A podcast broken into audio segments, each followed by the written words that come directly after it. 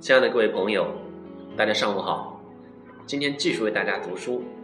今天呀，给大家介绍一篇文章，来自逻辑思维。正确的教育，我所认同的教育观念。罗胖在这一期节目当中，首先他分享的是来自于徐小平老师提到的一个词，说呀，年轻人创业其实是有一个词叫做“废奴运动”，是一场废奴运动。为什么呢？说年轻人经常被户口所束缚，被观念所束缚，被单位体制，最最重要的是被自己的父母所管制。所以在北上广深这些大城市里呀，年轻人的创业机会更多，也更成功，是因为他们离父母远，天高皇帝远，自己做决策的机会多，父母干涉的少。那么在中国呢，父母对孩子的教育是一个存在很多问题的一个教育。那么什么是？健康的教育呢，我们也不得而知。但是呢，我们可以从中摸索、总结出一些观念来，来自于这一个心理学家、教育家周国平的总结。我认同的教育理念。何为教育？教育中最重要的原则是什么？我发现，关于教育中最中肯、最精彩的话，往往出自哲学家之口。专门的教育家和教育学家。倘若不同时拥有洞察人性的智慧，说出的话便容易局限于经验，或拘泥于心理学的细节，显得肤浅、琐细和平庸。现在，我把最欣赏的教育理念列举出来，共七点，不妨称之为教育七条箴言。第一条，教育即生长，生长就是目的，在生长之外别无目的。教育即生长。道出了教育的本意，要使每个人的天性和与生俱来的能力得到健康生长，而不是把外面的东西，例如知识，灌输进一个容器。懂得了教育及生长的道理，我们也就清楚了教育应该做什么事。比如说吧，治愈是要发展好奇心和理性思考的能力，而不是灌输知识；德育，德育是要。鼓励崇高的精神体验和追求，而不是灌输一些规范规则。美育是要求培育丰富的灵魂，而不是灌输一些记忆。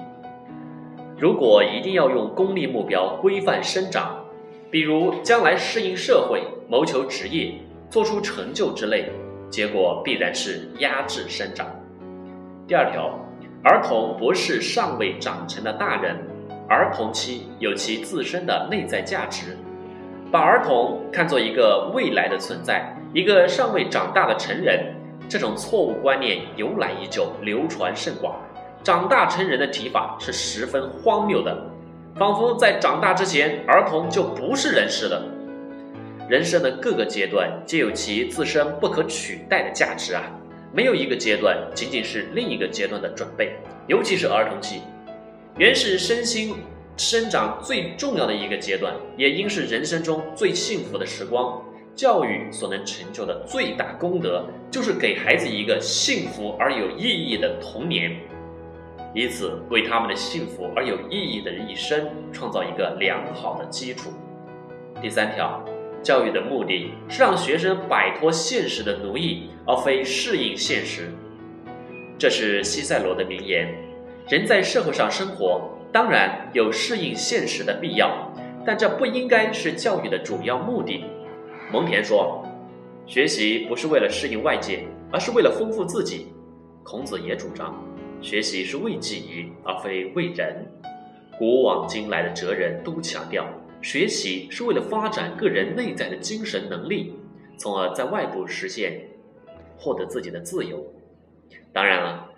这只是一种内在的自由，但是正是凭借着这种内在的自由，这种独立人格和独立思考的能力，那些优秀的灵魂和头脑，对于改变人类社会的现实发生了伟大的作用。第四条，最重要的教育原则是不爱惜时间，要浪费时间，把时间浪费在那些美好的事物上。误用光阴比虚掷光阴损失更大，教育错了的儿童比未受教育的儿童离智慧更远。这是教育家卢梭讲出的这样的话，当然自有他的道理。如果说教育即生长，那么教育的使命就应该是为生长提供最好的环境。那么什么是最好的环境呢？第一是自由时间，第二是好的老师。在希腊文中，学校 （school） 这一词的词根词源啊，就是闲暇的意思，就是一群年轻人吃饱喝足没事干了，然后跟着智慧老人瞎逛、瞎学、瞎体验。那么在这个过程当中，玩所而有得，在快乐中探索碰撞出来的一些东西。在希腊人看来，学生必须拥有充裕的时间体验和沉思，才能自由地发展其心智。今天的老师和家长总是逼孩子做无穷无尽的功课作业。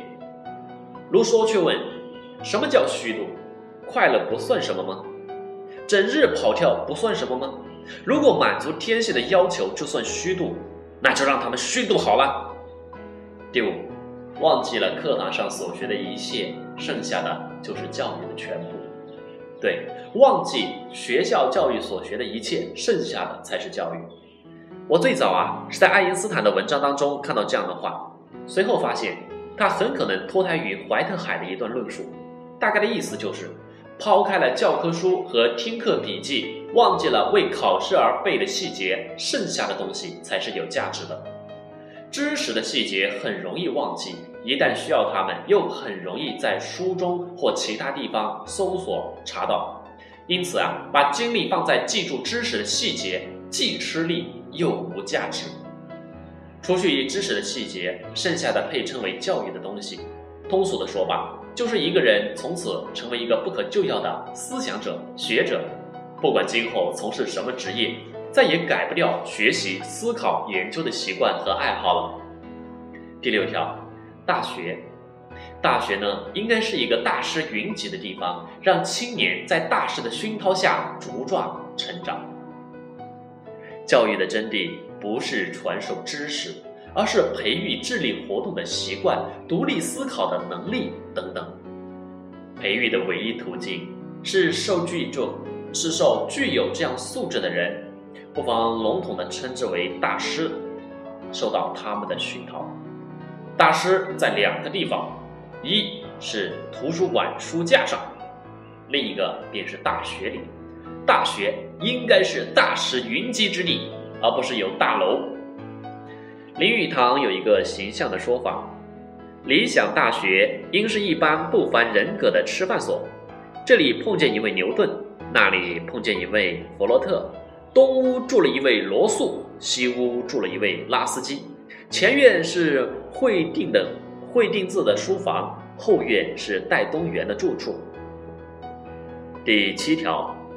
老师应该把学生看作目的而非手段，这是罗素为正确的师生关系所下的一个定则。